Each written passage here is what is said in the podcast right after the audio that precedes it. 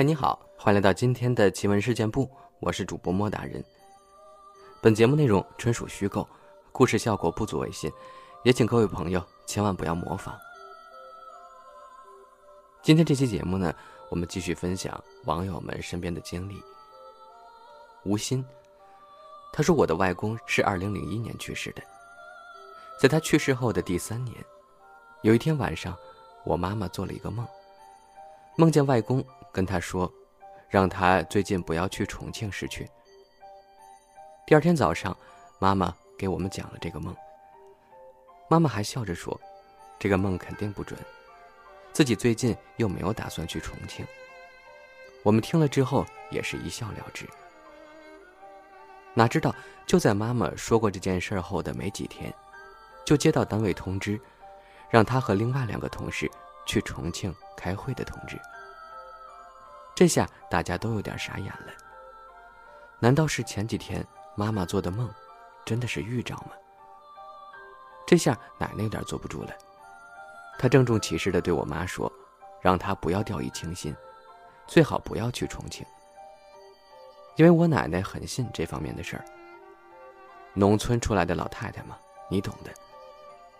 那时候我妈妈还不是很相信这些，没有把奶奶的话放在心里。奶奶这下急了，专门跑到我外婆家里，把我外婆也请到家里来。两个老太太软磨硬泡，终于让我妈妈放弃了去重庆的计划。妈妈只好找了个借口。跟领导说了，领导改派了其他人去重庆。回到家里的妈妈还有些闷闷不乐。虽然向两个老太太妥协了，但心里还是很不痛快的。那几个同事出发去重庆了，结果就在去的路途中出了车祸，同事都受了重伤。当老妈听到这个消息后，惊得目瞪口呆。后来，在两个老太太的指点下，赶紧回到娘家，去外公坟上烧了很多纸。还有一件事儿，我妈经常跟我讲，我耳朵都要听出茧子来了。这个事情发生在我妈妈生了我，还在坐月子期间。那时候家中来了一个远房亲戚，是个四十来岁的中年妇女。据说这个妇女的性格不好。是一个比较有名的歪人。他这个人大大咧咧的，不顾及家里面有岳母子，跑到我妈的卧室里来，据说还抱起我逗弄了一会儿。我妈妈碍于面子也不好说什么。本来这个事儿也不算什么，谁家没有几门亲戚？怪就怪在，这个妇女走了没多久，我妈准备给我喂奶时，发现自己没有奶水了。要知道我。Look, Bumble knows you're exhausted by dating. All the must not take yourself too seriously and 6 1 since that matters. And what do I even say other than hey? Well, that's why they're introducing an all new Bumble with exciting features to make compatibility easier, starting the chat better, and dating safer. They've changed, so you don't have to. Download the new Bumble now. 妈的奶水是很充足的。怎么可能突然没了奶水呢？正在我爸急得火上房之时，我外婆从外面买菜回来，听说了这事儿，又问我妈这两个小时内发生了什么怪事儿没有。我妈说没有啊。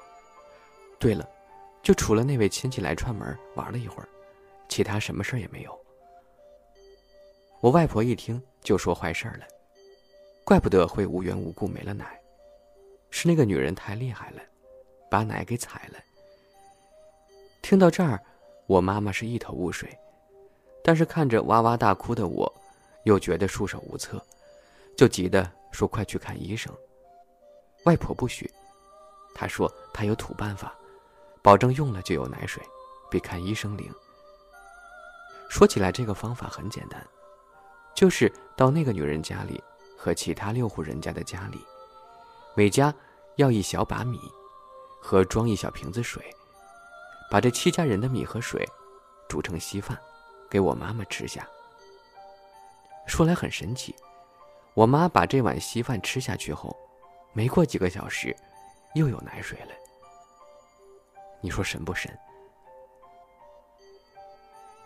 网友，外语那点事儿。他说：“我是相信世界上有灵魂的，因为我就是大家所谓的那种阴阳眼。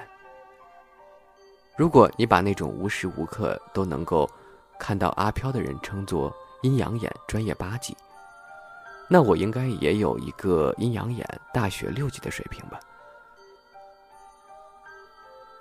幼年，我确实看到过阿飘。我是九岁时。”才发现自己能看到阿飘的。第一次确定看到，是和我爸从澡堂回来，在楼下柴火棚的门口，看到远处一个白影，跳了一下就消失了。那一次开始确定能看到，但是在那次之前就发生过一次了。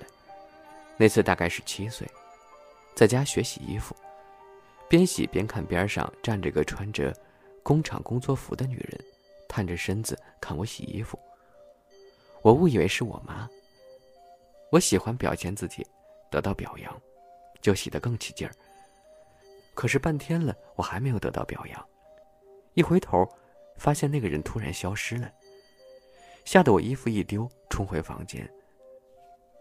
那时候我妈上小夜班，不可能在家。这是在确定自己能看到后，回忆中记忆的怪事。确认的一起。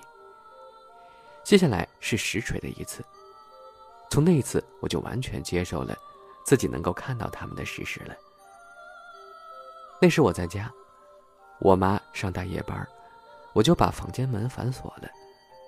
半夜被电风扇吹醒，头朝床边的沙发趴着睡。我看到了一个长发飘逸的女子坐在沙发上，我误以为是我妈。拍拍床板，跟她说：“妈，过来睡觉。”然后我转头又去睡了。第二天我醒来，门还反锁着呢。我妈上午十点才回来。我说了我的经历，结果全家人都毛骨悚然。然后小学三年级搬家，我跟我爸睡。有一晚凌晨三点半被尿憋醒了。看到眼前是一个通红的老人脸，附在我爸的后脑勺上。我眼睛盯着他看，不想眨眼。我对自己说：“眨眼就消失，就是阿飘。”实在忍不住了，一眨眼，他就在我眼前用黑雪花的方式消失了。当时又怕，尿又急，我把我爸叫醒，开了灯，一看是凌晨三点半。然后出了门去上厕所。那个房子没厕所的。后来不多久，我爸摔下楼，伤到了头，可能就是跟这件事儿有一定的关联。接下来比较刺激一点那是十三岁的时候，我自己睡了。有一次半夜醒来，看到我女朋友睡在旁边，穿着红色 T 恤，胳肢窝对着我。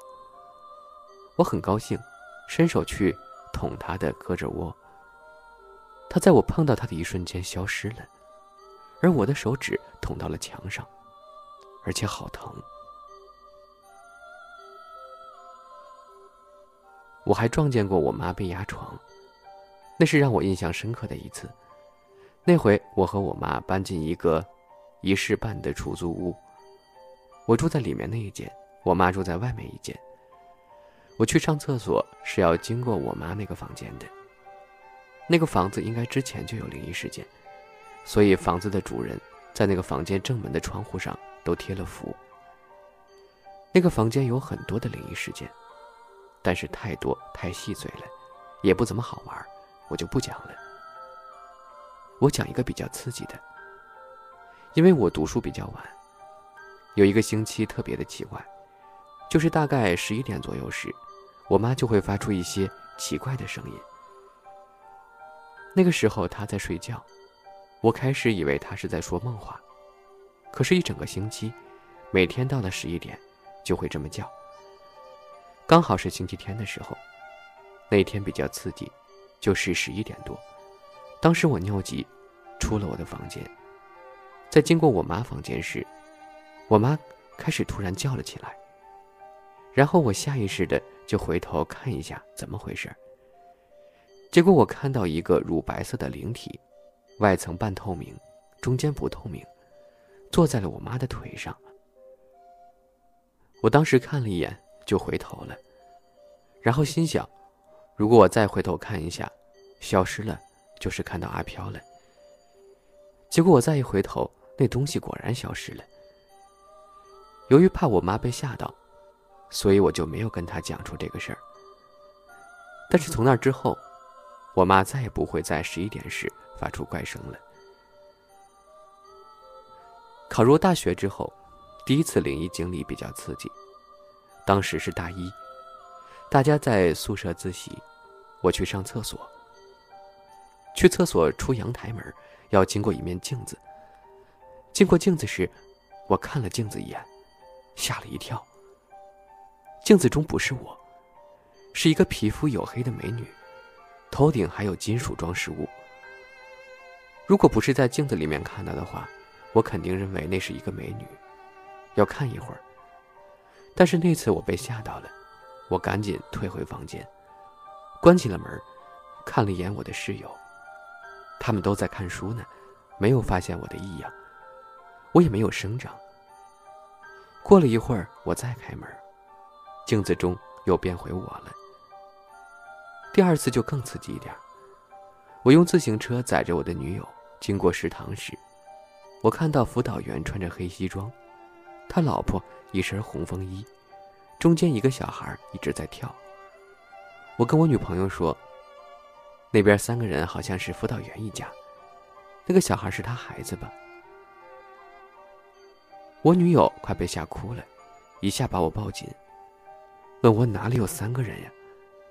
我再定睛一看，那三个人就慢慢消失了，变成蹲在地上的一男一女，中间是个火盆那天是农历十五，原来是食堂里面清真馆的一对年轻新疆男女在烧纸呢。后来大学校园里面还遇到过几次，具体我就不细说了。天呀！看来是烧纸的时候，实际上是有人来拿钱了吗？上面说的这些，由于都是我自己看到的，没有什么互动，也没有发生其他的事儿，所以唯物主义者也可以说是我的脑子有问题。但是下面说的这些就比较神奇了，用科学和唯物主义是没办法解释的。工作之后，我看了一篇《聊斋》的故事。故事中讲到一个关于人渡阿飘为仙，然后走运的方法。结果后来呢，就发生了一系列比较神奇的事儿。我发现每一次遇到阿飘前后，只要按照那个方法去渡这个阿飘，然后我就会在这一次灵异事件的前后打一次爆单。打爆单意味着公司可以获得销售额的百分之八，我可以获得销售额的百分之二十。和我一起合作的司机也可以获得百分之十的利润。由于我发现了这个规律，导致我后来可以精准的预测我哪一个接单任务可能会获得爆单。所以后来整个公司都知道了我的特异功能。每次出任务，他们都有些病态的期待我遇到阿飘。这个规律精准到什么程度呢？有一些接待任务，一整个系列的质量。相对比较差，按照往年的情况是不可能报出单的。但是偏偏在我遇到那些事情之后，就是打了爆单。由于能不能打爆单都是我提前预测好的，所以我的同事对于我这个特异功能深信不疑。甚至有时候我的同事遇见了怪事跟我说，我在解答之后，我能够预测到他会马上要出爆单，而且一说一个准。我当时在公司里面，甚至被当半个神棍来用的。好了，今天的节目呢就分享到这儿了。